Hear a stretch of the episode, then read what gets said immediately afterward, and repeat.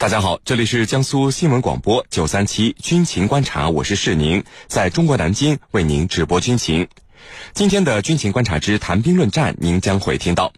日本高调拒绝加入禁止核武器条约，是否准备开始制造核武器呢？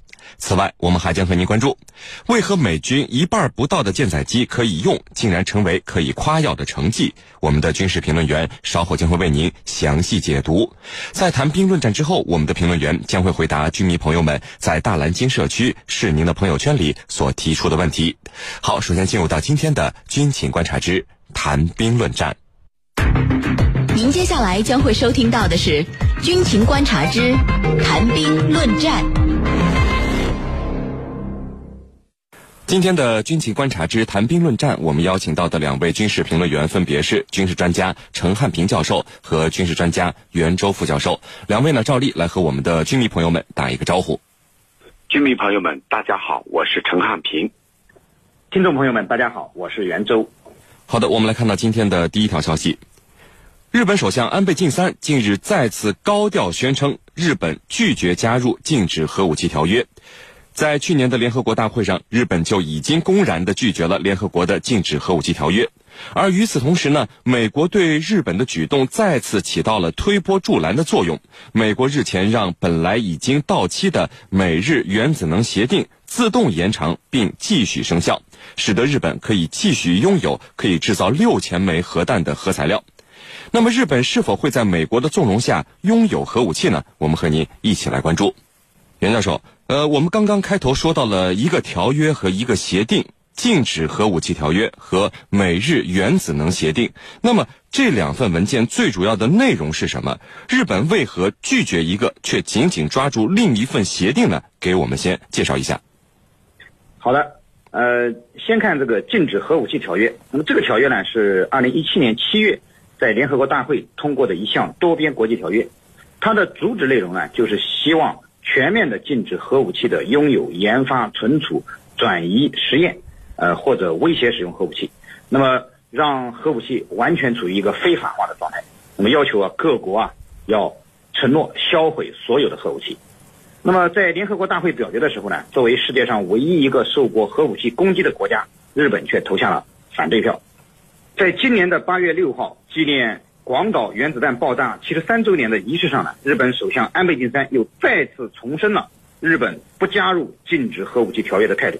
那么，日本这种一面榜示自己是核武器受害国，一面又拒绝，呃，甚至反对禁止核武器条约这种自相矛盾的做法呢，其实也暴露了日本内心深处对拥核的这种渴望。要不然啊，日本也不会储备那么多的核燃料。呃，其险恶的用心啊。实际上，呃，很让我们担忧。呃，之所以日本到现在没有能够成为拥核的国家，实际上更多的呢是美国的制约和国际社会的压力所致。呃，一旦美国对日本的核政策松绑，日本肯定会走上拥核的道路。那么，这也是日本反对禁止核武器条约却支持美日原子能协定的原因。因为根据美日原子能协定的规定啊，它允许日本对日本核电站废弃的核燃料。实施再处理，并从中提取布进行再利用，而这个布就是生产核武器的重要材料。因此，美日原子能协定啊，也被外界解读为是美国对日本研制发展核武器的一种暗中支持和鼓动。那么，这两个条约的内容相比较之下，呃，我们也就不难理解为什么日本对于禁止核武器条约是反对的态度，而。却欢迎美国原子能，呃，美国，呃，而而却欢迎美日原子能协议。那么，呃，实际上对一直想成为世界大国的日本来说，那么反对前者，支持后者，也就不难理解了。啊，是您，程教授，呃，这个日本他一直拒绝加入禁止核武器条约，而且姿态您看一次比一次高调。日本的表现是否能够说明？日本对于拥有核武器，其实是有一个明确的目的性的呢。好的，日本是世界上唯一的一个遭受原子弹攻击的国家，也就是说是唯一的一个遭到核攻击的国家。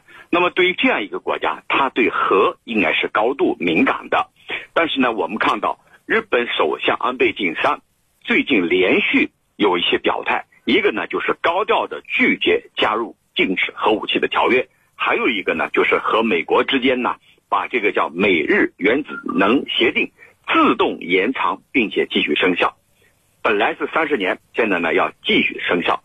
这个做法呢，已经让世界各国感到非常的愤怒和不理解，特别是俄罗斯就提出来了：你这明显是双重标准，你为什么不可以允许朝鲜拥核，却可以让日本有这样的举动呢？所以呢，俄罗斯提出异议，认为这是一种典型的双重标准。那么，到底是出于什么样的目的呢？其实，日本安倍政府再次宣称不会加入。禁核条约暴露了安倍这个他的本来面目，就是要企图使日本变成一个拥有核武器的国家，这是一个此地无银三百两的举动。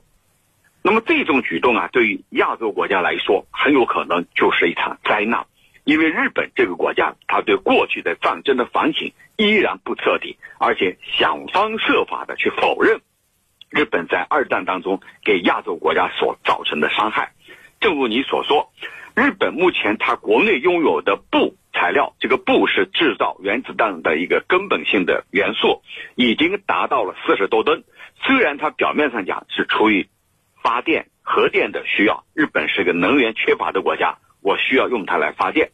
但是很多专家们估计，这个布的原材料拥有这么庞大数量的布，完全可以制造出六千枚的核弹头。也就是说。呃，日本可以在一夜之间成为一个拥核国家。那么，拥核对日本来说，有些学者曾经估计，最短的时间、最快的进程是半年，日本就可能拥有核武器；最长的话不会超过一年半。那么也就是说，对于日本拥核，那么这是安倍政府的狼子野心，他做梦都想拥核。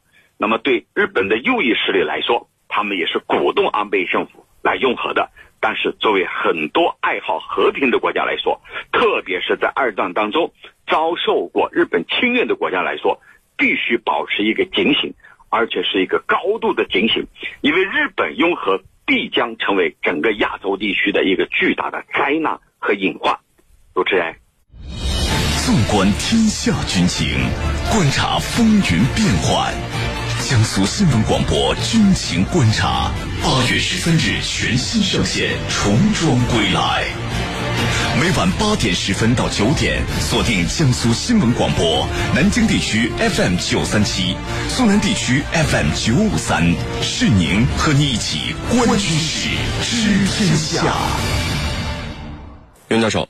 日本的核原料能够制造六千枚核弹，而且日本现在拥有制造核武器的所有必备条件、技术、金钱、人才队伍都有，而能够遏制日本核武器发展的只有美国。但是您看，美国目前对于日本向着核武器开发的需求，却是一种纵容的态度，继续让日本拥有核材料、发展核技术。那么，您怎么看美国对日本可能拥核的态度的转变呢？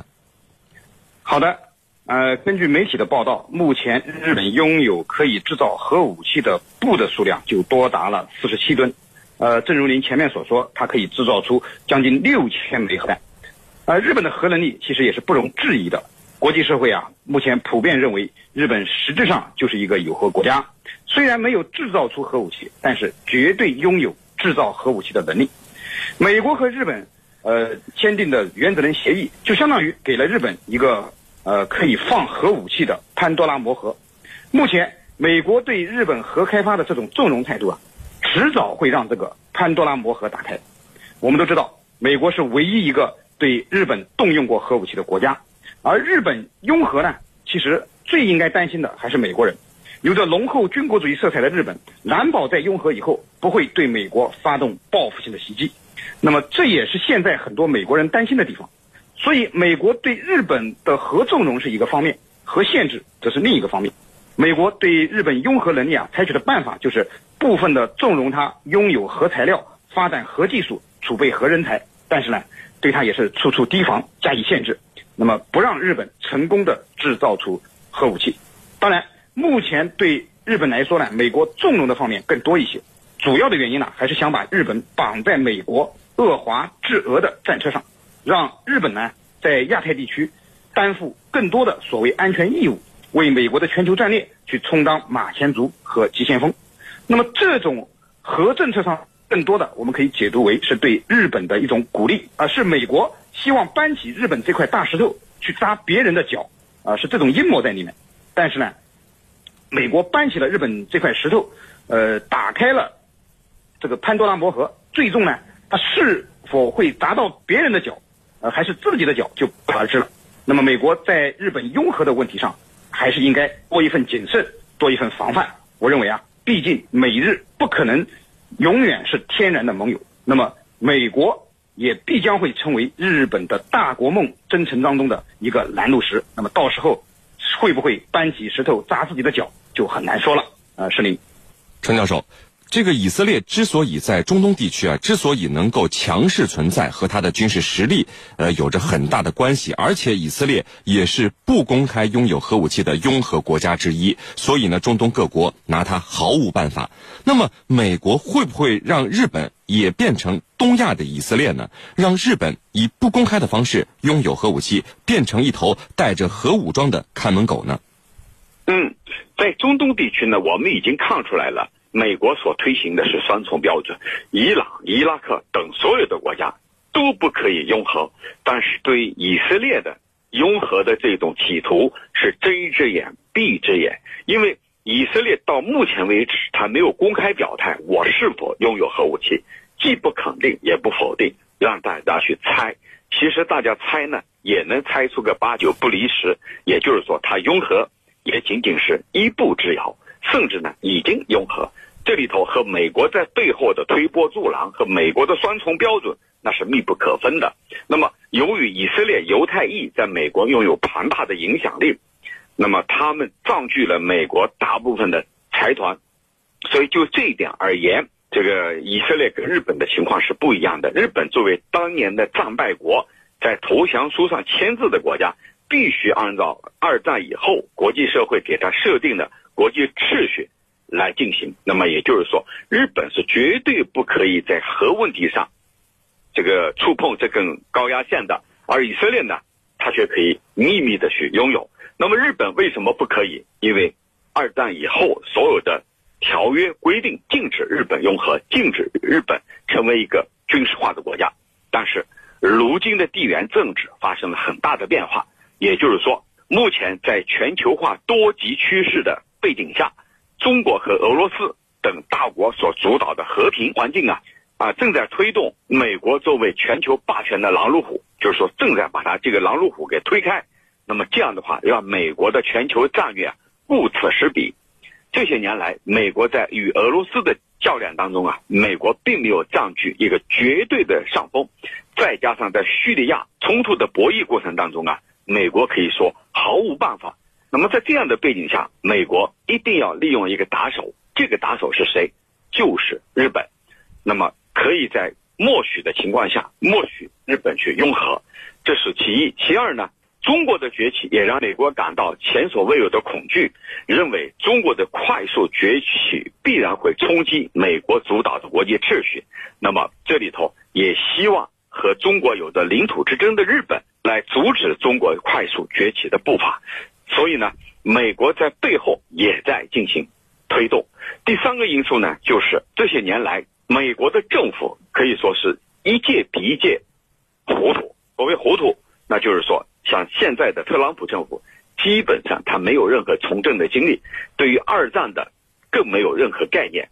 其实我们一定要维护二战秩序，坚守原则，不让日本在拥核的道路上迈出半步。但是对特朗普来说，他是个商人，在他的眼里只有利益，只有博弈。要和中俄去博弈，要竞争，那么必须要通过种种的手段。那么像日本拥核。在他看来，就是一个比较实用的步伐。主持人，好的，那各位不要走开，接下来呢是半点广告时间。在简短的半点广告之后，我们将和两位军事评论员一起来和大家聊到今天军情观察之谈兵论战的另一个话题。